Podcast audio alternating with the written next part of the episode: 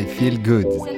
Je me sens Me super bien. Eu me sinto bem. Et toi Genki. Et toi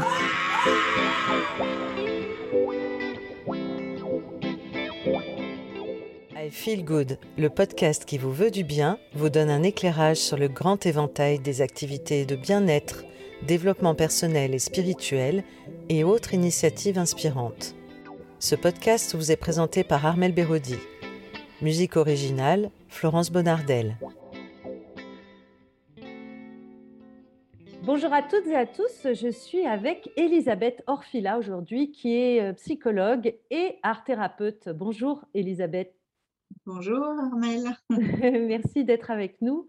Alors euh, Elisabeth, euh, je voudrais un peu que tu nous expliques ton parcours parce que comment on, on passe de psychologue euh, et, et comment on arrive à mélanger avec euh, l'art-thérapie, comment t'en es venue jusque-là? Mm. Alors c'est vrai que ça a été tout un cheminement intérieur parce qu'après euh, cinq années d'études de psychologie, moi j'étais pas satisfaite, j'avais pas des outils thérapeutiques en fait pour accompagner les gens. Donc euh, je me suis énormément formée déjà en travaillant sur moi et en me formant aussi à différentes approches thérapeutiques. Euh, et j'ai toujours cherché à allier le psychologique, le corporel et éventuellement d'autres dimensions plus subtiles. Donc j'ai commencé par euh, une formation à la méthode Vitos qui euh, aujourd'hui on, appellerait ça la pleine conscience en fait. hein. C'est vraiment un certain nombre d'exercices qui permettent de revenir à l'instant présent, de, de, stopper en fait l'anticipation euh, anxieuse du futur ou le ressassement du passé pour être vraiment dans l'instant présent. Et ensuite, euh, j'ai travaillé pendant de nombreuses années auprès d'un superviseur qui s'appelle Jean-Paul Fluteau, qui m'a initié à la fois à la PNL, programmation neurolinguistique. Je me suis formée auprès de lui en systémie, c'est-à-dire la thérapie familiale euh, systémique, où on voit la famille comme un système. Et euh, pour finir, à la thérapie par l'approche de l'enfant gigogne. Donc, euh, où on travaille vraiment sur les, mémoires de l'enfant intérieur. C'est donc Jean-Paul Fluteau qui a mis au point cette technique, où il a pris un peu le meilleur de ce qu'il connaissait en PNL et en systémie pour pouvoir aller travailler sur l'enfant intérieur. Est-ce que tu peux nous expliquer un petit peu comment ça se passe, euh, cette méthode euh, d'enfant gigogne? Donc en fait, la thérapie par l'approche de l'enfant gigogne, on travaille en état de conscience modifié, donc comme en hypnose. Euh, et c'est un peu comme dans l'hypnose maïotique à laquelle je me suis formée après. La personne est toujours consciente et on va beaucoup dialoguer avec elle. On part toujours en fait de ce qui est difficile à vivre pour la personne dans le présent, parce qu'en fait, le problème du présent a la même structure énergétique, en fait, émotionnelle que le problème du passé. Donc, on part du problème présent. Admettons, je te donne un exemple, euh, la personne fait des crises d'angoisse quand elle est en voiture. Déjà, moi, symboliquement, quand la personne me dit crise d'angoisse, voiture, une voiture, c'est un espace fermé, confiné, ça va un peu vite. euh, c'est une belle métaphore, en fait, de la vie fétale. Donc, je me dis, bon, probablement, ça va nous ramener à cet endroit-là et peut-être au moment de la naissance. Et on sait que les crises d'angoisse sont très souvent en lien avec une, euh, une naissance difficile. Ah oui. Euh, et donc après, on part de ce problème du présent et on descend en fait dans une spirale pour aller retrouver les mémoires qui sont en nous, en fait, dans notre corps, euh, dans nos émotions, de euh, tout ce qui a pu se passer dans notre vie. Quand on part dans cette spirale du temps, en fait, ça peut nous amener parfois, et c'est déjà arrivé dans des séances que j'ai accompagnées, où les gens se retrouvent dans des vies karmiques, Ah oui. euh, dans d'autres vies, en fait, sachant qu'en fait, avec le, les, le- les- les connaissances que j'ai aujourd'hui, on sait que nous, le temps, on le voit dans la, notion de la 3, 3D, quoi, passé, présent, futur. Mais en fait, quand on quand on travaille en état de modifié de conscience, on est dans du multidimensionnel, c'est-à-dire que tout est en même temps. Donc, on peut à la fois être dans quelque chose qu'on a l'impression de vivre là, ou dans une vie passée, ou dans un autre espace-temps, ou... mais en fait, tout est au même moment, à l'intérieur de nous, en fait, en mémoire. Et l'idée, ça va être d'aller déblayer le plus possible tout ce qui est euh, emmagasiné à l'intérieur de nous, tout ce qui nous freine, en fait. Euh, L'expertise, en fait, du thérapeute va être de savoir guider le, le patient, en fait, pour retrouver les informations en fonction de là où il est tombé. Donc, euh, voilà, j'ai commencé, donc, euh, enfin, j'ai commencé, j'ai travaillé pendant des années euh, avec cette approche-là. Et puis, j'ai bien vu que certaines personnes n'arrivaient pas à les retrouver, certaines mémoires amnésiées, certains traumas. Voilà, quand il y a une amnésie, c'est en général pas par hasard. Et pour certaines personnes, c'est juste pas possible d'aller retrouver ça. Donc, j'ai j'ai voilà, essayé de, enfin, j'ai pas essayé, je me suis aussi formée à d'autres approches. Je rebondis sur ce que tu disais. C'est pas toujours une bonne chose en fait d'aller casser ces résistances ou ces refoulements. Enfin, toi, en tant que, que psy, tu, tu peux nous expliquer un peu ça? Pour moi, en fait, si l'inconscient en fait a mis en place une amnésie, c'est que la réalité est trop difficile et trop douloureuse. Ce qui fait qu'après, il faut vraiment jauger en fonction des capacités et des ressources de la personne. Si la personne a beaucoup de traumatismes très profonds et peu de ressources euh, euh, sur lesquelles s'appuyer, je vais éviter d'aller lever le refoulement parce que je ne veux pas que la, la personne euh, finisse en hôpital psychiatrique ou décompense, comme on dit dans notre jargon, c'est-à-dire perdre un peu le contact avec la réalité. En quoi ça peut être une, une bonne chose de lever justement ces refoulements pour des personnes qui ont la ressource? Alors, pour les personnes qui ont les ressources, en fait, c'est ce que j'expliquais tout à l'heure, c'est quand les gens te disent c'est plus fort que moi. Et en fait, les gens viennent avec une demande d'aide au changement. Ils disent j'en peux plus. On travaille en fait en, force de guérison avec une image d'amour inconditionnel que chacun va trouver. Moi, je n'impose pas l'image. En fait, je dis vous allez maintenant vous connecter à une image d'amour inconditionnel. Toute image sauf une personne, une image de personne connue ou familière.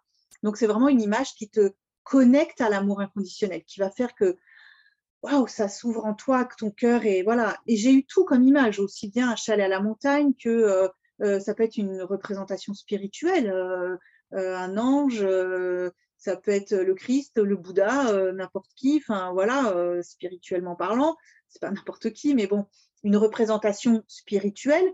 Mais ça peut être aussi des dauphins, ça peut être un coucher de soleil, une plage. voilà, chacun va en fait avoir dans sa connexion à la nature, très souvent une image d'amour inconditionnel. Ça peut être une rose. Enfin voilà, j'ai eu un peu tout ça. Là, je te cite des exemples de ce que j'ai pu avoir comme image d'amour inconditionnel. Et ça, en fait, ça apporte une force de guérison extraordinaire.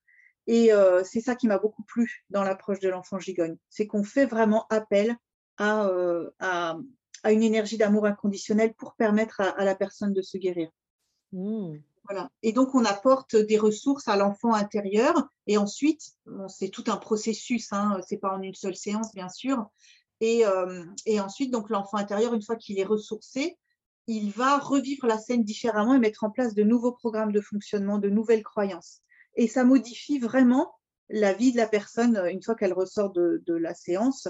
Euh, c'est comme si elle refonctionnait depuis un nouveau point de vue. Admettons, ton développement émotionnel, il s'est bloqué avec un traumatisme à deux ans parce que euh, euh, ta maman a été hospitalisée, tu as été séparée euh, et tu as vécu une très grosse crise d'angoisse, d'accord? D'abandon. Tout s'est bloqué à cet endroit-là. Dès que, dès que tu vis une séparation, tu revis en fait les émotions comme un enfant de deux ans.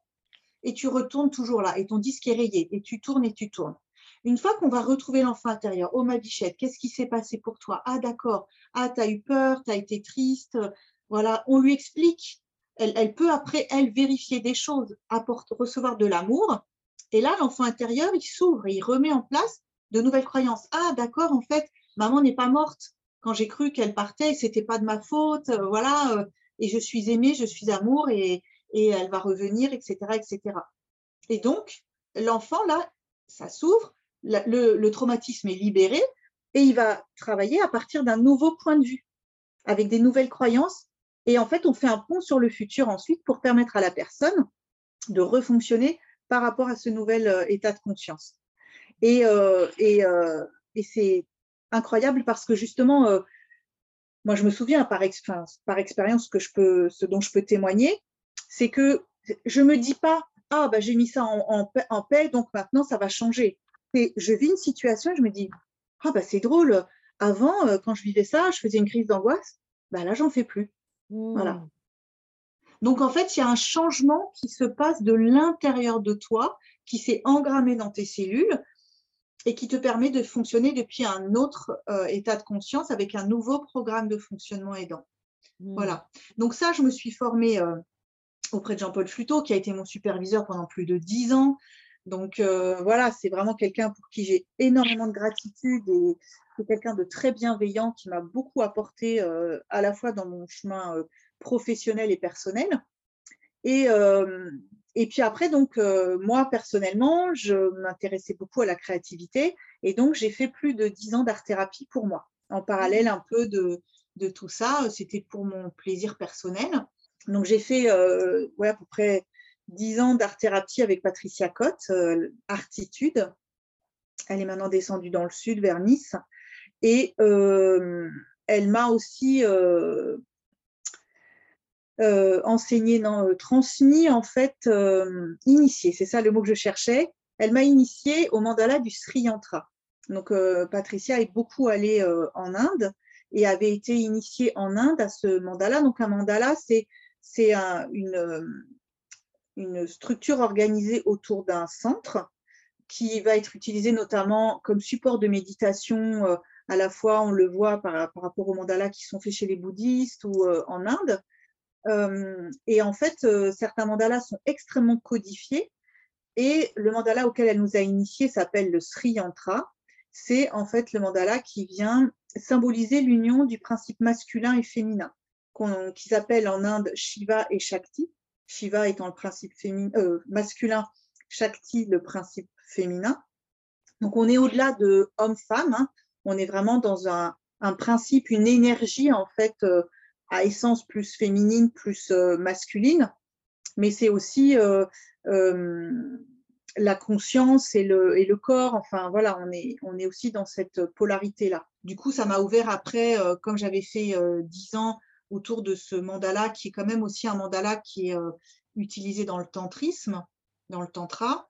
ensuite, je suis allée faire des stages mixtes hommes-femmes avec plusieurs enseignants de tantra pour voilà, à la fois cheminer, continuer à cheminer sur ce chemin spirituel intérieur et puis euh, me confronter aussi à l'énergie masculine pour voir voilà, à l'extérieur et quel miroir ça faisait en moi, comment aller guérir mes blessures les plus profondes. En, en alliant, là, il y a toujours en fait ce, ce lien entre le corps, le cœur, le psychologique et euh, la dimension subtile.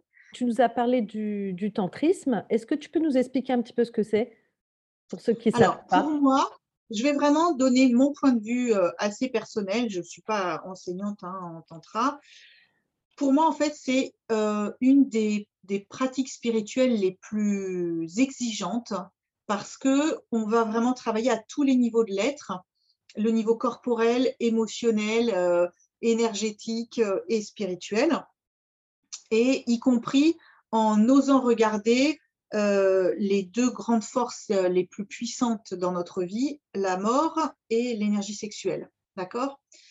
Et euh, en fait, l'énergie sexuelle, c'est un petit peu comme apprendre à chevaucher un tigre.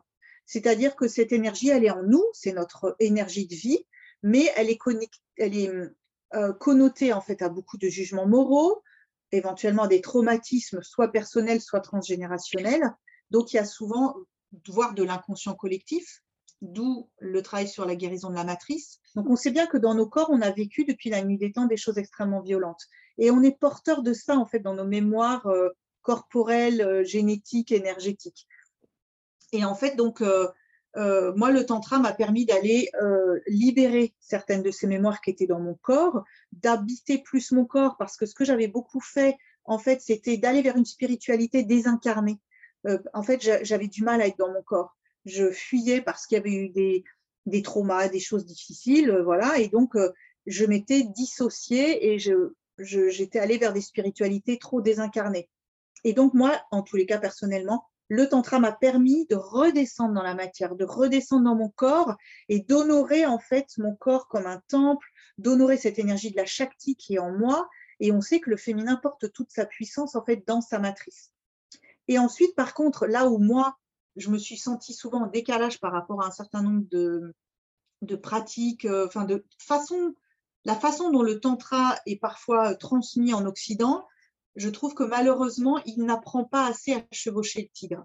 Et je pense qu'un certain nombre de personnes vont vers le tantra pour travailler sur l'énergie sexuelle et se laissent embarquer par elle dans une quête en fait d'extase ou euh, de, euh, euh, voilà, avoir une sexualité épanouie, pour moi, ce c'est pas ça l'essence du tantra.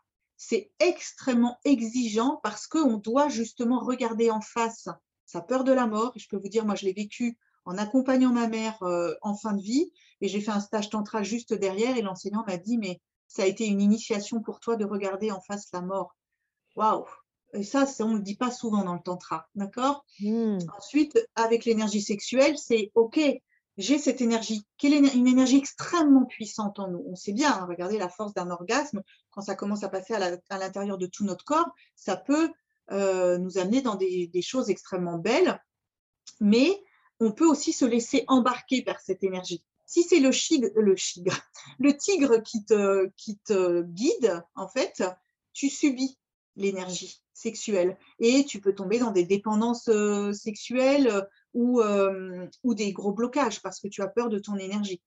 Donc l'idée, ça va être j'accueille, je vois cette puissance en fait de cette énergie en moi, mais j'apprends à la chevaucher et euh, en fait à, à, monter, monter dans le cœur et voir dans des niveaux plus subtils pour apprendre en fait à connecter euh, mes plans les plus subtils avec euh, mon plan corporel dans son énergie la plus puissante. Donc effectivement, il y a beaucoup d'exercices, on va apprendre à faire circuler l'énergie dans tous les chakras. Souvent, c'est des exercices à deux. Ce qui est très intéressant dans le tantrisme, c'est qu'effectivement, on travaille souvent avec la polarité opposée, donc homme-femme. Euh, je dis opposée puisque moi je suis une femme, donc je vais, ça invite à travailler avec des hommes. Mais j'ai vu beaucoup trop de dérives, à mon sens, qui sont plus de l'ordre du libertinage que réellement du tantrisme. c'est mon point de vue personnel. C'est un peu le souci, oui. Mmh. Voilà. Et je trouve que euh, aller vers le tantra, il faut vraiment savoir avec qui on, va, par qui on va se faire accompagner et qu'est-ce qu'on y cherche. Euh, et pour moi, par exemple, euh, je, souhaitais en fait une relation tantrique. Pour moi, cet investissement de conscience, de travail avec l'énergie sexuelle qu'on met au niveau du cœur et qu'on nourrit en fait tous les niveaux de notre être, on ne peut pas le faire avec plusieurs partenaires. C'est mon point de vue. Hein. Je sais qu'il y a beaucoup de polyamour dans le tantrisme. Pour moi, ça demande un niveau de conscience tellement élevé que je pense qu'il n'y a pas beaucoup d'humains qui sont capables de le faire. Et que souvent, beaucoup se racontent des histoires. Voilà. Mmh. Maintenant, ça, c'est, euh, ça n'engage que moi. Hein. c'est un point de vue extrêmement personnel sur le tantra. Euh, j'aime beaucoup le livre Tantra de, de Daniel Audier, euh, où on voit bien justement, il est initié par une tantrika, donc une femme initiatrice en tantra, et elle le fait travailler, elle le met à l'épreuve à plein d'endroits pour qu'il apprenne justement sa juste présence, pour qu'il apprenne à, à, à, être dans la présence avec toutes ces énergies à l'intérieur de lui. Mmh. Et euh, jamais il y a de pratique sexuelle, d'accord? Jamais. Donc, euh, je ne sais pas pourquoi, mais j'ai ces connaissances à l'intérieur de moi. Euh, je, je, je, le sais, en fait, c'est en moi. Et donc, bah, moi, je, le, je, n'anime pas de stage tantra parce que je voilà, j'estime pas être formée à toutes les approches tantriques. Mais par contre, je pense que dans ma conscience intérieure, il y a quelque chose de cet ordre-là que je transmets aussi dans, dans, mes accompagnements, et notamment dans une, un soin de guérison de la matrice que j'ai traduit de l'anglais et que je pratique en, l'associant au Sri Yantra, en l'associant aux huiles d'onction auxquelles je me suis formée il n'y a pas très longtemps, euh, parce que bah, j'ai beaucoup été accompagnée sur ce chemin du féminin sacré euh, dans une connexion avec Marie-Madeleine. Après, ça, je peux faire le lien du coup maintenant avec l'art-thérapie. Euh. Dans ce temps de travail en art-thérapie, donc à un moment donné, j'étais sur un travail autour de l'encre de vie, donc la, croix égyptienne. Et euh, à un moment donné, au centre, euh, j'ai l'impression de voir apparaître euh, un visage. Donc, Patricia Cotte, qui m'accompagnait donc à ce moment-là, me dit Tu le vois le visage? Je dis Ben oui, je le vois. Ben, elle me dit ben, Mets-le en vie. Moi, je n'avais jamais peint un visage à l'acrylique, hein, en peinture. Hein. Donc, j'ai d'abord fait une première ébauche assez naïve, et puis progressivement, bah, elle m'a montré aussi, parce qu'elle a une formation de, peintre à la base, et ensuite d'art thérapeute. Et donc, elle m'a montré comment euh, les techniques de peinture et j'ai fait, en fait, euh, sans aucun modèle, j'ai mis en vie ce visage qui était apparu et qui, euh, pour moi, en fait, représente Marie-Madeleine.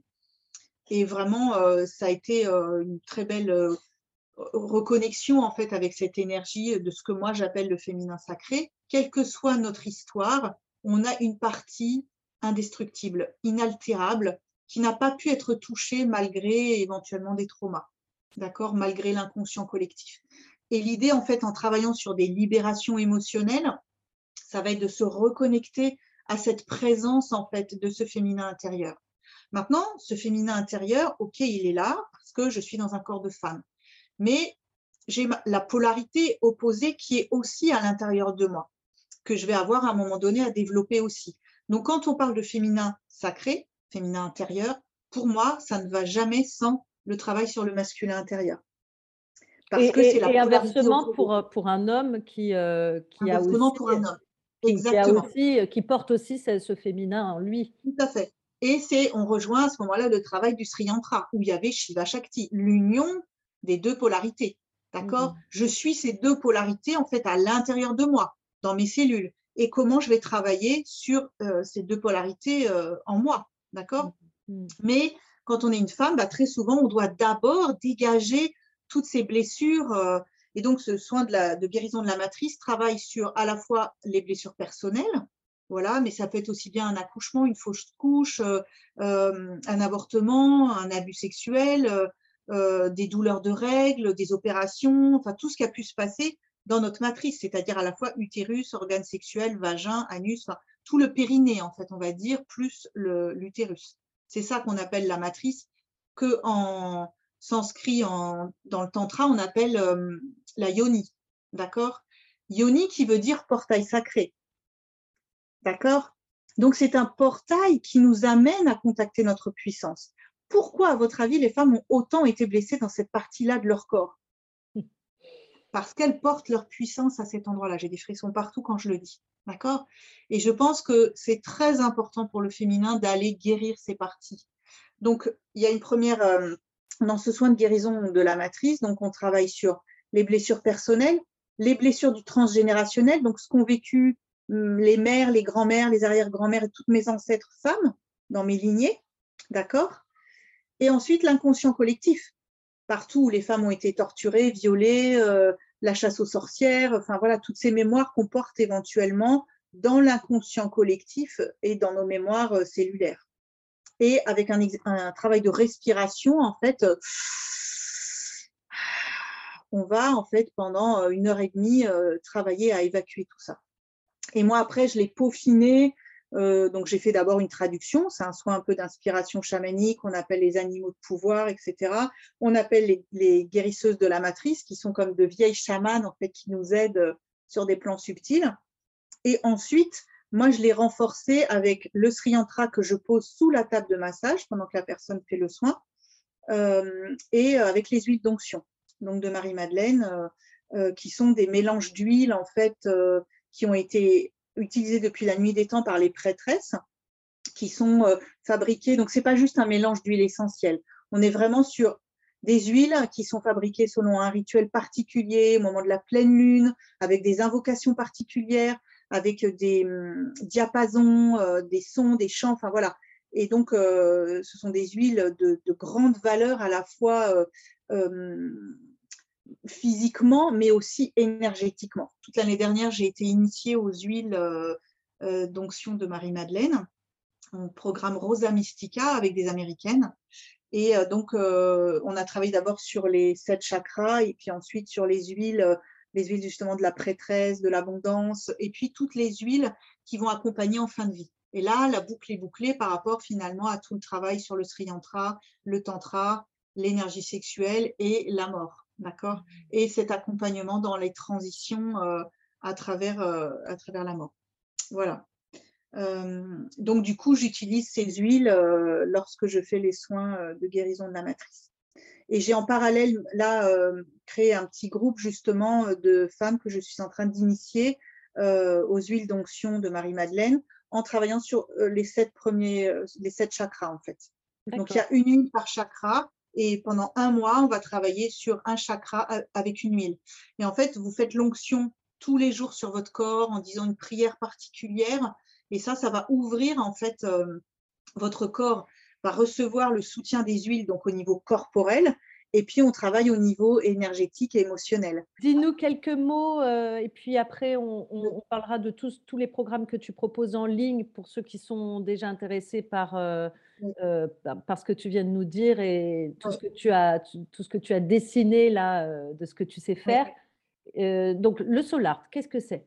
Donc, alors, après ces, ces années de, de, travail avec Patricia Cotte, qui m'a ouvert énormément, qui a été aussi un peu ma guide spirituelle, mine de rien, pendant un certain nombre d'années, à un moment donné, je suis tombée par hasard, entre guillemets, sur une, un petit atelier pour découvrir le solar. La spécificité du soul art, donc l'art de l'âme, c'est d'associer le contour du corps ou d'une partie du corps à chacune des créations. D'accord? Ce qui fait qu'on fait un lien entre le corporel, euh, l'émotionnel, et ensuite on apprend à dialoguer avec son âme à travers sa création.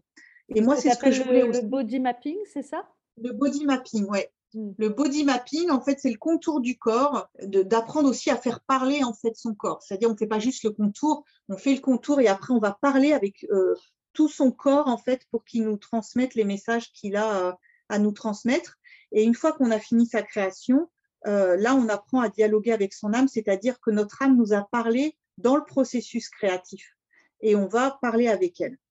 Et ensuite, on va poser une action dans notre vie tous les jours pour ancrer en fait toutes les prises de conscience qu'on a eues. C'est un processus extrêmement complet. Euh, donc j'ai mis au point en fait des programmes d'accompagnement à distance, puisque je voyais bien, bah, notamment avec le Covid, qu'il y a plein de gens qui pouvaient plus se déplacer, où j'ai cherché à faire la synthèse un peu de toutes ces connaissances que j'avais. Donc j'ai par exemple un petit atelier de découverte du soul art en ligne, où je vais vraiment vous faire euh, découvrir les quatre étapes euh, typiques du soul art. Hein, euh, voilà, je vous aide à ouvrir les portes créatives. Il n'y a pas besoin de savoir créer parce que là, on va juste faire un collage. Enfin, vous allez faire un collage chez vous. Euh, ensuite, j'ai tout un programme sur l'estime de soi où on va en fait partir sur toutes les croyances limitantes qui entravent. On fait une création par rapport à ça. Ensuite, euh, on va travailler justement sur toutes les croyances positives et la personne va ancrer une croyance positive et par-dessus en fait la, la, la, la création qui va venir poser les croyances limitantes, là où ça bloque, par-dessus, on va venir transformer avec la croyance positive. Mmh. Ce qui fait qu'en fait, euh, c'est comme un travail de transmutation. Je, regarde mon ombre en face et je la transforme. Et donc, j'ai mis, euh, je, propose cet accompagnement donc sur l'estime de soi. Ensuite, il y a tout le même euh, programme, en fait, avec le même processus alliant créativité, conscience, donc autour de l'harmonisation de l'enfant intérieur, euh, où on va vraiment aller écouter cet enfant intérieur, euh, voir ses blessures, les symboliser, créer quelque chose par rapport à ça, et ensuite connecter l'enfant de lumière intérieure, l'enfant guéri, et refaire une deuxième création par-dessus.